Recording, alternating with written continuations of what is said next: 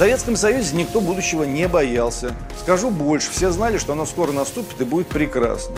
Могут деньги изменить наше отношение к будущему? Не знаю. Но пусть попробуют. Чему-то эти деньги должны служить в нашем мире. Нам нужен коренной, радикальный, самый решительный слом буржуазной системы хозяйствования и буржуазной системы ценностей. Нет, не надо никого репрессировать, надо просто обложить всех сверхбогатых налогом на излишество, процентов 50 или 80. Я за мракобесие и цензуру, если это спасает наших, моих детей, нашу и мою страну.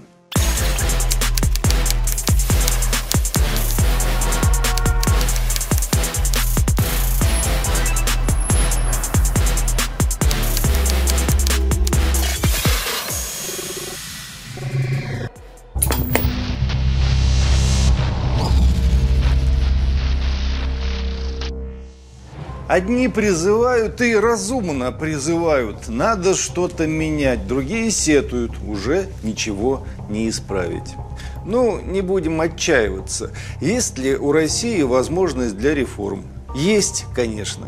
Давайте я сразу скажу, чтобы вокруг да около не ходить. Нам нужна социалистическая экономика, нам нужно лучшее в мире советское образование, нам нужна великая русская культура. Так, Иные скажут, ну культура это понятно, а есть-то чего?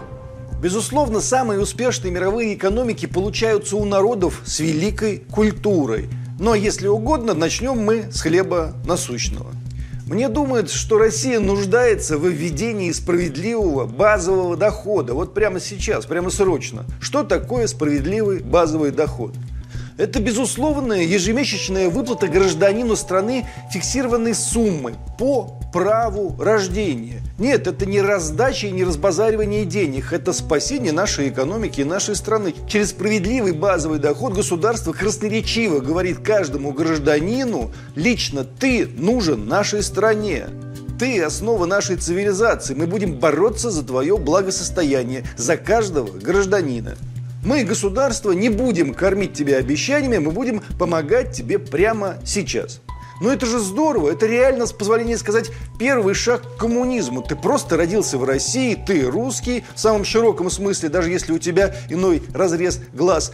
Но ты сын нашей необъятной российской, русской, а также татарской, якутской, чеченской, мордовской, осетинской, калмыцкой, башкирской, кабардино-балкарской, тувинской родины. И тебе государство платит от своих государственных щедрот. 10 тысяч рублей в месяц, например. Критики из либерального лагеря скажут, что же вы делаете? Даете деньги не пойми кому, они же их проедят. Да, проедят. Никто на 10 тысяч рублей не пойдет покупать валюту, биткоины или акции Гугла. Все эти деньги останутся в нашей экономике. Люди на них купят еду, одежду, кто-то потратит на обучение ребенка, кто-то даже купит книги и сходит в театр, например. Это хорошо все эти триллионы пойдут, по сути, на поддержку нашей с вами экономики, нашего с вами народного хозяйства. Часть из них вернется в бюджет в форме налогов. Это же все правильно. Справедливый базовый доход – это безусловная, справедливая десятка ежемесячно. Реально это осуществить прямо сейчас? Сразу и мгновенно, конечно, нет. Но начать можно хоть с текущего месяца. Давайте для начала выплачивать по 10 тысяч рублей, например, ежемесячно и, безусловно, на каждого ребенка в России. Откуда взять деньги? Сейчас у нас порядка 33 миллионов детей до 18 лет. Если платить каждой семье в месяц по 10 тысяч, то на год потребуется почти 4 триллиона рублей. Реально это деньги? Более чем. Знаете, какую сумму наше государство не смогло потратить на нас с вами в 2019, а также в 2020 годах? Не смогло потратить, это значит, что деньги в бюджете были запланированы, но государство их не смогло израсходовать. Нормально, да? Так вот, два года подряд эта сумма исчисляется триллионом рублей. Идем дальше. Знаете, какая прибыль запланирована у Сбербанка, например, в 2021 году? Тоже больше триллиона рублей. А еще у нас есть предприятия с государственным участием, их сотни. У нас есть, наконец, неэффективное использование государственных ресурсов при подрядах и госзакупках. Мы с вами прямо сейчас в состоянии найти все необходимые деньги без инфляции и удара по федеральному бюджету, чтобы платить на каждого ребенка по 10 тысяч рублей ежемесячно. Почему же этого не делается? Не знаю. Вернее, догадываюсь, как и все мы догадываемся. Может, мы перестанем относиться к государственным финансам как к чему-то абстрактному, к чему-то магическому, что управляется сказочными гномами из федерального казначейства? Все же просто. Все, что есть в государстве, народное, то есть наше с вами, и ничье больше.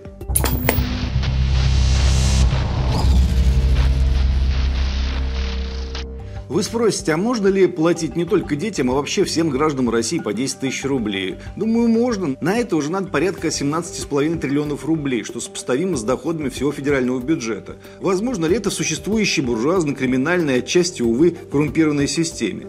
Пока, конечно же, нет, невозможно, поскольку все наше народное достояние, недра страны, пока принадлежат не нам, а, назовем это так, нашим финансовым элитам. Некоторые из них, правда, кажутся натуральными проходимцами, но, может быть, мы ошибаемся. Не будем пока их обсуждать. Как говорится, суд решит. Но в России сферы богатые контролируют 35% всего, что есть в России. Всего. Вдумайтесь в это. Страна, победившая фашизм, открывшая мирный атом, первая запустившая человека в космос и построившая самую справедливую и передовую цивилизацию в мире, за 30 лет умудрилась не только потерять слишком многое, но и обогатить несколько сотен тысяч семей, чьи достижения, прямо говоря, сложно вспомнить. Обычно в этом месте Ксения Собчак начинала раньше кричать, зато они дают людям работу. Ну, это реально смешно. То есть у нас никакой работы ни у кого не было в 1945, 78, 82 и 85 году, а потом раз пришли приватизаторы, все приватизировали и дали нам работу. А могли бы не давать, да, могли бы сами работать вместо нас на заводах и фабриках. Но дали нам люди широкой души.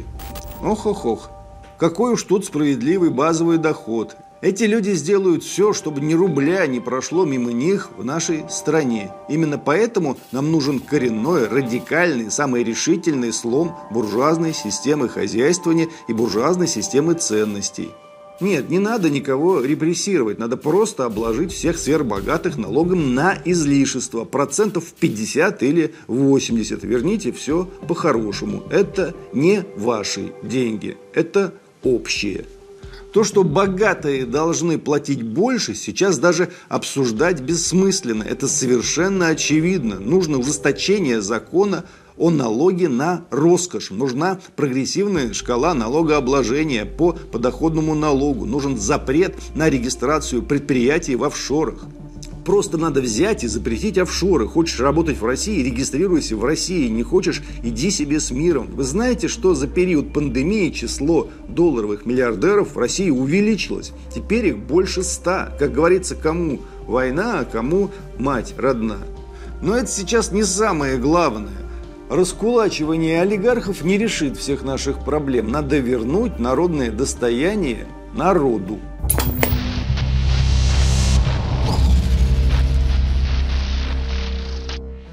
Все опять же просто. Всего-то надо внести одну поправку в Конституцию и коротко и ясно написать, что все природные ресурсы являются собственностью граждан Российской Федерации.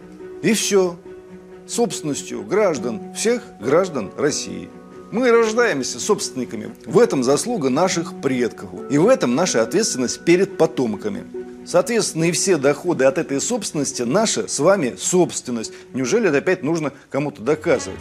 Про природную ренту, а я сейчас говорю именно о ней, мы слышим последние 30 лет. Только она как отчуждалась в пользу тех самых сверхобеспеченных семей, так и отчуждается. ВОЗ, как говорится, и ныне там. Здесь нужна политическая воля, а проявить ее может только народ, то есть мы с вами. Ну спросите, Захар, ты такой умный, недра народа и все такое. А кто их разрабатывать будет? Пушкин? Друзья мои, известно все. Сталин с Брежневым вообще-то прекрасно с помощью государства справлялись с разработкой полезных ископаемых. И не нужны были сотни долларовых миллиардеров. Не нравится государство? Оно плохой менеджер? Вопросов нет. Давайте допустим к разработке частные компании. Но не просто допустим, а допустим на наших условиях. Как сейчас происходит? Компания получает лицензию на разработку, скажем, нефти, разрабатывает, добывает, все отлично. Только вот вся добыча нефти остается в ее собственности. Именно здесь и формируются сверхдоходы. Здесь наше народное достояние становится частным, со всеми вытекающими последствиями. И как быть? А так, мы говорим, окей, частная компания, но сегодняшнего дня ты не нефтяная компания, а управляющая. Мы доверяем тебе разрабатывать месторождение, добыть нашу нефть, закрыть на этом свои издержки, получить нормативную, оговоренную заранее прибыль. А добытую нефть ты оставишь нам, и мы уже решим, как с ней поступать. Здесь можно долго говорить о формах организации этого процесса. Этим займутся специалисты. Важно то, что сами природные богатства остаются у нас с вами. И это касается не только нефти, газа или, скажем, цветных или черных металлов. Это касается всего, что дал нам Господь. Леса, зверя, воды. Да-да, друзья мои, вода скоро может оказаться ценнее нефти, а ее у нас тоже предостаточно. И все это наша собственность. И на каждый рубль этой собственности можем претендовать мы с вами. Тут уж не по 10 тысяч рублей ежемесячно можно выплачивать. Главное – начать. Человек быстро поймет, что для него важно и выгодно, а человек – это главное. Мы же с вами гуманисты, а не как эти самых обеспеченных семей. Еще несколько слов о перераспределении наших общих доходов. Давайте все вместе на уровне законодательства введем детский миллион. Как это работает? Каждому новорожденному открывается автоматический счет в государственном банке, на который кладется миллион рублей с ежегодным начислением процентов. По достижению ребенком 18 лет эти деньги он самостоятельно может потратить на жилье, образование или увеличение своей будущей пенсии. Просто и понятно. Ты гражданин, вот тебе подъемные, начинай взрослую жизнь. Зачем это нужно? А затем, чтобы была уверенность в завтрашнем дне. Это самое страшное, что мы потеряли 30 лет назад. Мы боимся будущего. Советском Союзе никто будущего не боялся. Скажу больше, все знали, что оно скоро наступит и будет прекрасным. Могут деньги изменить наше отношение к будущему? Не знаю. Но пусть попробуют. Чему-то эти деньги должны служить в нашем мире. Идем дальше. Справедливый базовый доход, детские миллионы и национализация недр. Это основа, но нужно перезапустить экономику. Как это сделать? Есть несколько базовых решений. Расскажем о них.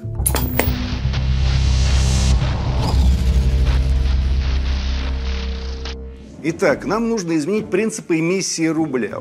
У нас хроническое финансовое малокровие, организованное финансовым блоком правительства и Центральным банком.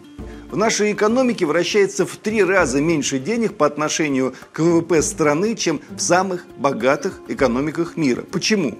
Потому что нашим финансистам приказали извне, что нельзя нашему государству иметь собственный рублевый источник инвестиций. Мы должны выпрашивать иностранные инвестиции, а если нам их не дают, должны прозябать, но ни в коем случае не выделять деньги на резкий подъем собственной экономики. В такой ситуации государству просто необходимо направить деньги на создание и модернизацию необходимой инфраструктуры и промышленности. Повторяю, никакой бесконтрольной эмиссии. Денег выпускается ровно столько, сколько требуется, чтобы построить новую дорогу, создать новый промышленный район и тому подобное. Принцип простой. Деньги против конкретного материального актива. Не надо бояться инфляции. Ее не будет, если рубли будут оседать не в банках, а сразу пойдут на создание инфраструктуры и промышленности. Мы вообще должны отказаться от капитализма в создании инфраструктуры и модернизации нашей экономики. Сталин не оглядывался на инфляцию и не считал проценты роста ВВП. Однако не только провел индустриализацию, но и вывел страну на второе, повторяю, на второе место в мире по размеру ВВП после войны. Нам часто говорят, что нужна индустриализация 2.0. Так ее не будет, пока мы будем исповедовать либеральные подходы. Начинаем считать, а за сколько лет окупится скоростная железная дорога Москва, там, Казань. Какая разница, за сколько она окупится? Даже если ни за сколько не окупится, это не важно. Важно то, что большие инфраструктурные проекты создают миллионы новых рабочих мест и поддерживают сотни и тысячи малых и средних предприятий. Только это сейчас и важно. В вопросах модернизации и создания современной инфраструктуры нам нужна плановая экономика. Давайте вместо финансово-экономического блока правительства создадим новый современный госплан, и чтобы его решения были обязательными для исполнения всеми организациями вне зависимости от формы собственности.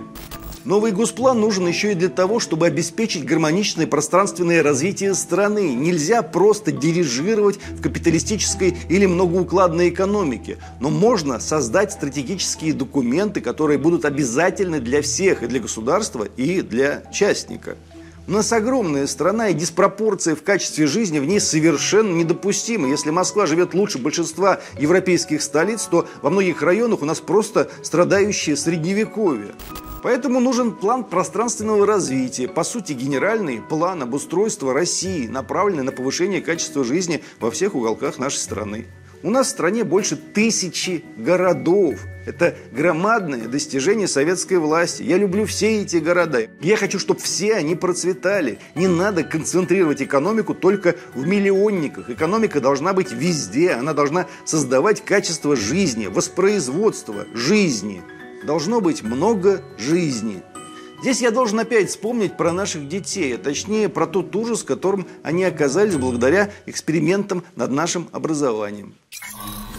Меня зовут Настя, добро пожаловать на мой канал. Сразу хочу сказать, не обращайте внимания на мою прическу, потому что я только недавно вышла из душа, и я не пользуюсь феном, чтобы посушить волосы, поэтому они еще мокрые, и я сейчас должна буду скоро выходить, но я себе пообещала, что я сегодня сниму для вас видео на очень важную интересную тему, а именно, как стать блогером, советы начинающим блогерам. Проблема в том, что ушла ценность созидательного труда, а ушла она вместе с образованием. Не случайно же великий советский педагог Антон Семенович Макаренко вел воспитание через совместный труд. Это не только формирование привычки не сидеть без дела, но и социализация, навык общения, готовность уважать и ценить товарища. А еще совместный труд позволяет лучше усвоить знания, сформировать навыки и умения. Это все можно и нужно вернуть. Система образования не сервис, это машина по построению будущего. Каким мы его запрограммируем, таким оно и будет. Я говорю не только про заработную плату. Как известно, зарплату и капиталист платит. Речь о другом. И в царской России, и в советское время трудом учителей гордились, на эту роль шли самые лучшие, самые умные, добрые, ответственные. Они и сейчас есть, конечно. Только государство общается с ними, как с гувернерами в домах невежественных помещиков в произведениях русских классиков. Не может и не должно быть такого. Учитель – это основа основ. Мы ему самое дорогое доверяем, наших детей. Отношение к нему должно быть соответствующим. Но начинать надо с ЕГЭ. Нужно взять и просто отменить ЕГЭ. Просто взять и перевернуть эту страницу. ЕГЭ – это преступление против наших детей. Надо к нему применять высшую меру наказания, без всяких мораториев. Кстати, про запреты. Напомню слова Льва Гумилева, который когда-то сказал, что только культура формирует нацию. Но мне кажется, что издевательство над нашей культурой – это прямой путь к исчезновению России. Мы утратили само определение нормы. Мы пугаемся нормального. Это в Советском Союзе, где вся эстрада была вопиюще нормальная, даже чересчур. Виктор Цой, похожий на Брюса Ли, казался чем-то сверхъестественным. Теперь-то понятно, что и Цой был абсолютно нормален. Но нынче все наоборот. Все соревнуются в ненормальности, в дикости. Я извращенец, нет, я извращенец, нет, я извращеннее тебя, а я порочнее, а я вообще сын сатаны, внук сатаны и сатана воплоти. У меня даже наколка такая есть во все лицо. И не только во все лицо, но еще вот здесь вот есть, посмотрите. Как с цепи сорвались. Пора вернуться к нормам, я напомню, нормально все, что приводит к воспроизводству хорошего. Хорошего в жизни, в семье, в стране. Могу даже сказать по-научному. Норма – это состояние воспроизводства живой системы. Воспроизводство живого, а не мертвечины. Не жить надо прибрать из культуры. Кто-то скажет, что это мракобесие и цензура, и я отвечу, ну да, Раз это мракобесие и цензура, то я за мракобесие и цензуру, если это спасает наших, моих детей, нашу и мою страну. Издевательство над моей культурой я воспринимаю как преступление против личности и государства. Антикультура должна иметь свое маргинальное место в углу с минимальной возможностью распространения. Взращивать антикультуру не надо, она сама произрастает. Растить надо культуру, растить и навязывать. И тогда все вокруг будет цвести и колоситься. С чего начинала молодая Советская Республика, когда страна в руинах еще лежала? Молодая Советская Республика открыла рабфаки, где сотни тысяч рабочих и крестьян стали получать на минутку стипендии и бесплатное образование. В 1922 году уже это делали. Еще гражданская на окраинах продолжалась, а страна уже готовила специалистов промышленных масштабах. Советская власть отдала центр Москвы под десятки бесплатных общежитий для будущих писателей, музыкантов, художников из народа. Сотни тысяч, затем миллионы были в эти процессы вовлечены. Вот чем страна двинулась к 1941 году.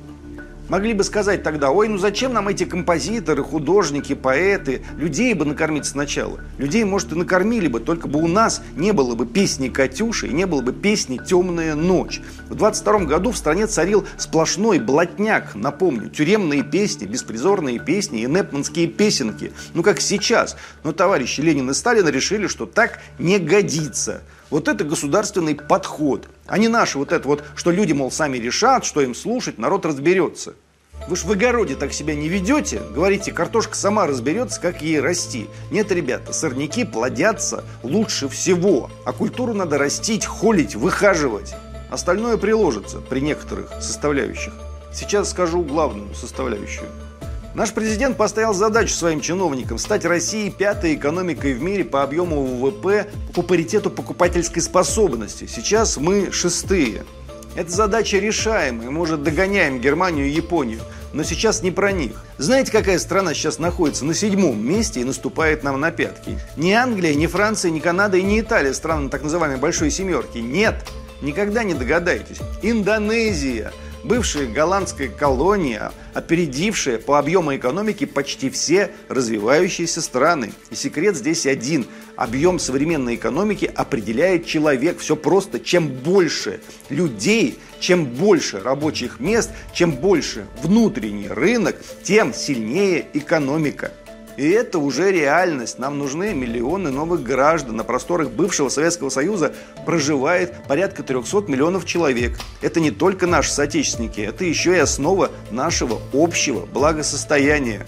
Поэтому говорить о том, что мы не прокормим Крым, не прокормим Приднестровье, Абхазию, Арцах, Донбасс, не прокормим Харьков, Одессу, Херсон, Ужгород, это, друзья мои, банальное вредительство и предательство наших общих национальных интересов.